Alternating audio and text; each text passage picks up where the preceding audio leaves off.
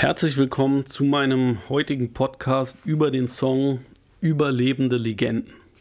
So, es ist natürlich ein total einfaches Wortspiel über Leerzeichen lebende Legenden, also ein Song über die noch lebenden Legenden und dann natürlich überlebende Legenden, also Legenden, die irgendwie überlebt haben. Was haben die überlegt?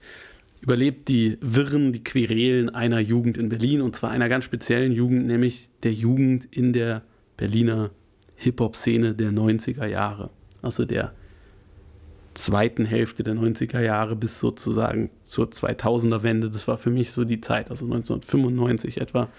Oder fangen wir ruhig ein bisschen früher an, 93, 94. Und dann so nach 2001, 2002 war ich dann da so wieder raus sozusagen.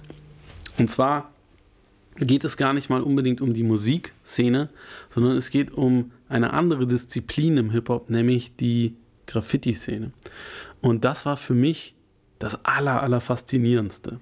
Also normalerweise ist das ja halt so, man kommt irgendwie in so eine Jugendsubkultur rein oder halt in eine bestimmte Musik, die man cool findet und dann ist das eigentlich für die meisten Leute, es sei denn, man macht dann selber auch diese Musik, macht irgendwie eine Band oder so, ist das eigentlich eine reine Konsumkultur. Man geht halt zu den Konzerten, man kauft sich halt irgendwie die passenden Klamotten, man kauft sich das Merchandise. Früher hat man sich dann halt irgendwie die Tonträger gekauft, so das braucht man heutzutage nicht mehr. Man hat sich vielleicht irgendwie so äh, gestylt oder so von den Haaren, hat sich das irgendwie so wachsen lassen oder die passenden Tattoos gemacht, was weiß ich. Aber es ist eine reine Kultur, wo man nicht unbedingt selber etwas macht, so, sondern man ist einfach so Fan davon. Und bei Hip-Hop war das von Anfang an so, dass die meisten Leute, die davon Fan waren, oder ein großer Anteil von den Leuten, die davon Fan waren, auch produktiv selber irgendetwas gemacht haben, weil man ja auch wirklich unterschiedliche ähm, Disziplinen hatte, in denen man sich austoben konnte. Und für mich war diese Graffiti, äh, diese Graffiti-Abteilung, sage ich jetzt mal, das war das Spannendste und Coolste, was ich jemals in meinem Leben gesehen hatte. Das waren für mich Actionhelden. Und das war eine so eigene Welt, die nichts zu tun hatte mit dieser Erwachsenenwelt, die mich immer gestresst hat, die ich nie wirklich mochte damals und von der ich mich zurückgestoßen gefühlt habe. Auch anders als die Welt von der Schule, die mich auch nicht äh, begeistert hat, die mich auch komplett abgestoßen hat. So. Das war für mich so eine Höhle, in die ich sofort reingesprungen bin, weil die einfach so faszinierend war. Und ich war, ich war nie so wirklich irgendwie Fan von irgendwelchen Stars oder sowas, ja. Also so Leute, die ganz weit weg von einem waren oder so. Aber in der Hip-Hop- Szene, da gab es halt Leute aus Fleisch und Blut, die man selber irgendwie kannte, von denen man wusste, die leben in der gleichen Stadt oder sogar im gleichen Bezirk. Das waren halt für mich Superhelden. Weil ich wusste, das sind Legenden, was die schon gemacht haben, das kann man eigentlich als normaler Mensch gar nicht bringen. So. Weil um ein Graffiti-Writer sein zu können, muss man so viele Sachen mitbringen, die einen definieren als Charakter und speziell auch als Mann, denn, oder wir waren damals halt noch eher Jungs, ne? aber auf dem Weg dahin, ein Mann werden zu wollen. Es gab, muss ich jetzt so vor, vorweg sagen, auch ein paar Mädchen, die gemalt haben, aber es waren wirklich nur sehr wenig. So. Es war oftmals dann so irgendwie, dass die Freundin von dem einen dann auch mal irgendwie angefangen hat und so, aber es gab sehr, sehr wenig wirklich richtige äh, Writerinnen. Ein paar gab es aber auf jeden Fall. Und ich kannte auch einige und habe die auch sehr geschätzt. Aber ähm, es war zu, sage ich mal, 98 Prozent eine Jungsveranstaltung. Und das ist auch deswegen klar, weil es ein absoluter Wettkampf war. Es war keine es war keine Freundschaftsveranstaltung. Es war einerseits natürlich ein Kampf gegen Organe der Staatsgewalt, wie einerseits die Polizei, dann den Bundesgrenzschutz. Das waren die Leute, die halt vor allen Dingen so die Strecken von der S-Bahn und ICE und so äh, beschützt haben. Und die Beefies, das ist das Berliner Wort für die Mitarbeiter der BVG, also der Berliner Verkehrsgesellschaft. Ähm, und ähm, dann war es natürlich ein großer Kampf gegen alle anderen konkurrierenden und miteinander sehr kompliziert verflochten, verfeindeten, aber dann auch teilweise verbrüderten, dann wieder neu verfeindeten und so weiter äh, Crews. Denn die Graffiti-Writer haben sich immer zusammengeschlossen. Also es gab einige Leute, die, so sage ich mal, äh, Solo-Künstler waren, aber die überwiegende Mehrheit waren Crews. Und in diesen Crews gab es natürlich auch unterschiedlichste Charaktere. So, es gab immer irgendwie die Leute, die wirklich von morgens bis abends, Tag und Nachts dabei waren, dann halt irgendwie die Kumpels, die halt irgendwie so mitgekommen sind, die einfach nur so dabei sein wollten und so. Und je nach Crew gab es halt irgendwie Leute, die waren irgendwie ein Jahr zusammen oder so, dann haben die sich wieder aufgelöst oder so. Aber es gibt halt heute noch Crews, die sind wahrscheinlich seit 20, mitunter sogar 30 Jahren befreundet, zusammen, verschworen auf Tod und Teufel. Und auf jeden Fall ist es so, dass ich aus dieser Zeit ganz, ganz viele Leute kennengelernt habe und sie auf einer Augenhöhe kennengelernt habe. Und danach sind halt die Wege in ganz unterschiedliche Richtungen wieder gegangen, weil die Wege, also der, der Ursprungsort von den Leuten auch ein komplett unterschiedlicher war. In dieser Szene haben sich halt Leute getroffen aus allen sozialen Schichten, aus allen Bezirken, mit den unterschiedlichsten äh, Träumen und Vorstellungen und ähm, es ist einfach krass, es ist dann wieder in jede Richtung der Gesellschaft irgendwie wieder weitergegangen. Ähm, und trotzdem würde ich sagen, dass wenn man jemanden trifft, der damals irgendwie am Start gewesen ist, und heutzutage gibt es diese Szene ja immer noch, und ich habe da jetzt heutzutage keinen Einblick mehr, aber ich kann mir vorstellen, dass es durchaus noch ähnlich ist und ähnliche lebenslange Verbindungen äh, schafft. Es ist eine, es sind Verbindungen und ein, ein, ein State of Mind, der in einem Alter in unsere Köpfe rein programmiert worden ist, dass man die Leute immer noch nachvollziehen kann. Und zwar mehr nachvollziehen kann als Leute, die von irgendwo anders kommen. Ähm, man muss sich das mal so vorstellen, um das nochmal so ein bisschen auszuweiten. In der Regel ist das so, da ist irgendwie eine Stadt, da sind Leute, die gehen auf die gleiche Schule, die haben Eltern, die machen einen ähnlichen Beruf, die wohnen in Häusern, die sehen ähnlich aus, die finden alle die gleichen Klamottenmarken cool, die gehen irgendwie auf die gleichen Partys, die hören vielleicht auch irgendwie die gleiche Musik. So, das sind Leute, die kommen aus einem ähnlichen sozialen Umfeld. Diese Graffiti-Szene ist etwas gewesen, das ist eine Szene, die reißt dich aus jedwedem sozialen Umfeld komplett raus und zieht dich da rein. So, du nimmst natürlich was mit von da, aber diese Graffiti-Szene ist ein eigenes Ding. Die wurde nicht, also es gab keinen Bezirk, wo quasi alle Leute da total drin waren, sondern die Leute, die in dieser Graffiti-Szene äh, waren, die waren in dem Bezirk, aus dem sie kamen, und es ist völlig egal, ob das ein super reicher oder ein super armer Bezirk war, die wurden wahrscheinlich auch in diesem Bezirk mit ihrem Hobby, nenne ich das jetzt erstmal, ähm, komplett, äh, also die meisten Leute haben das nicht verstanden, was die daran finden und warum die da so drin aufgehen. Und das ist halt auch kein Hobby gewesen, deswegen habe ich dieses Wort auch gerade in gedankliche Anführungszeichen gesetzt, sondern das ist ein Lifestyle gewesen und ein, ein, ein Leben, was so wichtig war, dass die Leute, die ich da damals kennengelernt habe, die haben halt dafür die mutigsten Sachen gemacht, aber auch irgendwie die schlimmsten Sachen. Also es war wirklich, es ging da um Leben und Tod mitunter. Es sind Leute dabei gestorben. Entweder weil sie quasi beim Malen gestorben sind, mitunter unter sehr ungeklärten Umständen und man nicht weiß, sind sie vielleicht geschubst worden, von wem auch immer. Oder es gibt Leute, die definitiv dafür abgestochen worden sind.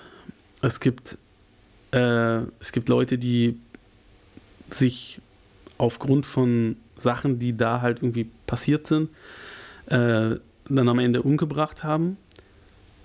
Und es sind halt einfach irgendwie die schlimmsten Kämpfe und äh, Beefs, wie man irgendwie äh, sagt, äh, wegen Graffiti-Sachen ausgetragen worden. Und Leute haben sich darauf so krass emotionalisiert, äh, wenn irgendjemand ihr Bild übermalt hat oder irgendwo gemalt hat, wo er nicht malen durfte, weil das irgendwie die Stelle war von jemand anderem. Das ist halt so krass wichtig. Es ist in der Welt von Leuten, die da drin sind, ist das alles. Und man geht durch die Stadt mit komplett anderen Augen. Man liest jeden Tag.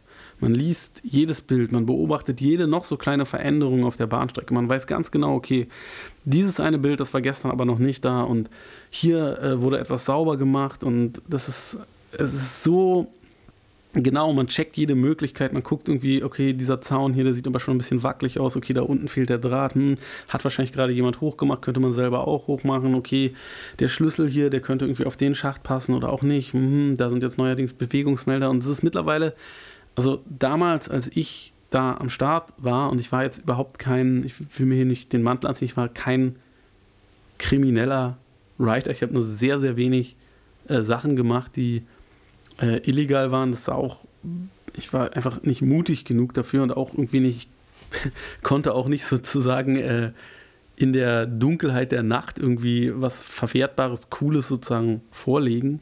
Also ich bin da ein ganz, ganz kleiner Fisch gewesen, ja. Ähm, es ist aber halt so, dass man trotzdem immer noch die Welt mit diesen Augen sieht, den Augen von jemand, der äh, dessen höchstes Ziel es ist, oder das, das, dem, dem es keine dem es nicht, für den es nichts Schöneres geben könnte, als das äh, in dem Werk, wo äh, die U-Bahn abgestellt werden, äh, die Tür offen ist und die äh, Arbeiter eine lange Pause haben oder nicht zum Dienst erscheinen oder sowas. Und das ist wirklich eine so spannende und coole Welt und ich möchte ein bisschen erzählen über die Leute, über die dieser Song geht, denen der gewidmet ist. Das sind nämlich für mich einfach wirklich Helden. So, das sind Leute, die haben für diese Sache, die eine natürlich total selbstsüchtige Sache ist, weil es geht um den eigenen Namen oder den der Crew, es geht um Ruhm, es geht um, es geht um Macht, es geht um das Gefühl von Allmacht vielleicht auch, wenn man nachts draußen ist, keiner einem irgendwelche Regeln macht oder man genau weiß, da wurden Regeln gemacht, aber ich setze mich jetzt über die hinweg, ich stehe da einfach drüber, so ich scheiß drauf, so. Ähm, das sind halt Leute gewesen, die haben zunächst mal dieses, diese Parallelwelt gehabt, die keiner verstanden hat. Die konntest du deinen Eltern nicht erklären, die konntest du keinem anderen Erwachsenen erklären, die konntest du keinem Richter erklären, die konntest du nicht mal irgendwie den meisten Leuten, die in deinem Alter waren, erklären. Weil die waren halt so, ey, wir wollen einfach nur Spaß haben, wir wollen Party machen, wir wollen saufen, wir wollen irgendwie erste Erfahrungen machen äh, mit den Weibern und Drogen und was weiß ich. Wir wollen eine gute Zeit haben. Und äh, diese Leute sind halt so ja, aber dann, wenn ihr fertig seid mit eurer Party, dann gehen wir nochmal los und verstecken uns stundenlang im Gebüsch und dann machen wir dies und jenes und hacken da einen, einen Plan aus und haben wahrscheinlich vorher schon irgendwie Sachen dahin geschafft und irgendwas anderes irgendwo zusammengeklaut und so. Wir haben sind so viele Risiken eingegangen um etwas zu machen, was halt für andere Leute überhaupt keinen Wert hat, keine Bedeutung. Aber die Leute nehmen diese Sache so ernst, dass sie ihr eigenes Leben riskieren, dass sie Freiheitsstrafen riskieren, dass sie Ärger mit ihren Eltern, mit Lehrern, mit Richtern, mit anderen Jugendlichen riskieren, nur um diese Sache durchzuziehen. Nur um dieses Bild zu malen, an diesem Zug oder an dieser Wand oder auf dem Häuserdach oder wo auch immer. Die riskieren alles dafür. Nichts steht darüber, über diese einen Sache. Und das ist eine Sache, da habe ich so eine wahnsinnige Bewunderung dafür, wenn jemand sagt, ich kann alles andere ausblenden und mich auf diese Sache konzentrieren und die sieht dann noch richtig geil aus. Und die, der Style von diesen Writern war auch immer ein, ein anderer. Es war kein, es war kein lässiger Partyboy-Style. Es war nicht irgendwie, es war kein, es war kein Style von irgendwie den, den Ganoven oder den sozusagen den, den, den Leuten, die wir in Berlin Gangbanger genannt haben. Ich erkläre das in, in, dem, in dem Podcast zu dem allerersten Song, erkläre ich, was das ist.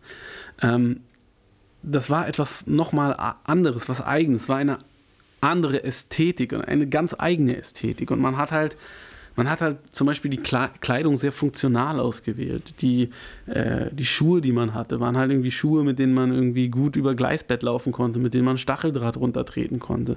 Es waren irgendwie Schuhe, mit denen man einen sicheren Stand hatte, mit denen man trotzdem gut springen konnte. Die, die Jeans waren anders als so die klassischen Baggy Jeans, die viele andere Leute damals anhatten, die waren wesentlich enger. Man wollte damit nicht irgendwie hängen bleiben. Man musste damit irgendwie schnell rennen können. Man hatte irgendwie Jacken, die irgendwie robust waren, die man irgendwie nicht so leicht zu greifen kriegen konnte äh, unter manchen Umständen, die nicht irgendwelche Teile hatten, mit denen man hängen bleiben konnte. Es war ein komplett eigener, anderer, besonderer und wie ich finde halt nach wie vor unheimlich cooler Style. Ja, und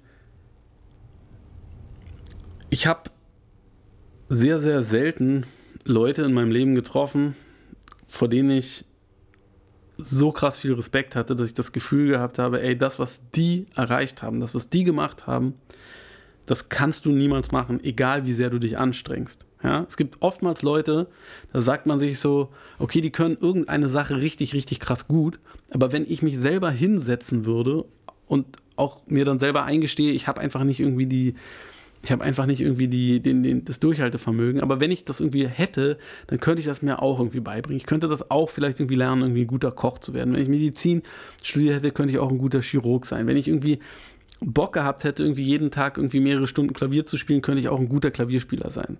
So, vielleicht nicht der Beste oder so, aber man könnte das irgendwie hinkriegen. So, aber das sind Leute, wo ich sagen kann, ich könnte das niemals im Leben machen, was die geleistet haben. Und die haben halt Sachen geleistet, ohne dass denen jemand irgendwas dafür gegeben hat. Also jedenfalls nichts wie, hey, du kriegst jetzt hier richtig krass viel Geld oder du kriegst jetzt halt von irgendwelchen Leuten dafür einen Händedruck und irgendwo eine Auszeichnung oder so, sondern alles, was es dafür gab, war in der Regel Ärger, Ärger, Ärger, nochmals Ärger, gebrochenes Bein und mitunter halt, wie gesagt, es können, konnten halt richtig krass schlimme Sachen irgendwie passieren. So. Trotzdem haben die Leute das gemacht.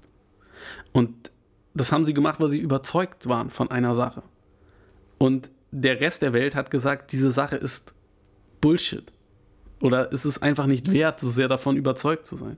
Und sie haben das trotzdem gemacht und halt mit einem Style und einer Coolness gemacht, die ich einfach wahnsinnig bewundernswert finde und damals halt noch mehr fand. Und ähm, ja, ähm, das war ein kleiner begeisterter Exkurs in diese ähm, Graffiti-Sache. Und es ist heute noch so, wenn ich Leute treffe von damals, dann verstehe ich mich mit denen sofort, weil ich genau weiß, wie die drauf sind, wie die ticken und die wissen auch, wie ich drauf bin. Wir verstehen uns sofort, wir sprechen sofort die gleiche Sprache. Oftmals fragen mich Leute, äh, warum ich äh, befreundet bin mit Flair. Wir kennen uns aber halt schon, da war er vielleicht irgendwie 15 und ich war 17, ich bin ein bisschen älter als er. Und ich kenne ihn von damals so. Ich könnte niemals nicht mit dem befreundet sein. Wir saßen halt im gleichen Boot und so. Das geht halt irgendwie, das gilt halt irgendwie für jeden von damals so. Ähm, ich habe nur Liebe und halt unheimlichen Respekt vor den Leuten, die das durchgezogen haben, weil diese Leute, die haben das, wie gesagt, gegen einen riesigen Widerstand durchgezogen von Leuten, von Institutionen, von Staatsorganen, die gesagt haben, wir haben euch auf dem Kieker. Und wenn du das mal gemacht hast, so stark dir den Glauben einzuimpfen, dass du eine Sache machen musst, dass du dafür brennen musst, obwohl ganz viele Leute sagen, nee, keine gute Idee, ähm, dann prägt dich das für dein Leben und du wirst einfach ein sehr ehrgeiziger und verbissener Mensch, verbissen im Sinne davon, dass man sich so in eine Sache reinbeißt, dass man sich durchbeißt, auch wenn andere einem das wegnehmen wollen. Und ja, das ist wahrscheinlich das Ding, was mich am meisten geprägt hat in dieser Zeit, ähm, was mich auch dankbarerweise mit Leuten aus unterschiedlichsten Backgrounds zusammengebracht hätte, mit denen ich sonst einfach nicht zusammengekommen wäre, weil die nicht auf meiner Schule gewesen wären oder nicht in meiner Nachbarschaft gewohnt hätten oder so. Und ich bin so dankbar, dass ich die trotzdem kennenlernen durfte und dadurch halt auch einfach bereichert wurde in meiner Weltsicht und das zu schätzen gelernt habe, dass halt Freundschaften und Gemeinsamkeiten bestehen zwischen Menschen, zwischen denen halt aufgrund ihrer verortbaren Parameter, ja, solche Gemeinsamkeiten eigentlich nicht bestehen dürften. Und das war meine Hip-Hop-Geburtsstory oder wie auch immer man das nennen will. Und äh, ich danke euch, dass ihr euch das angehört habt. Ähm, es geht bald weiter. Bleibt gesund, passt auf euch auf und bis zum nächsten Mal.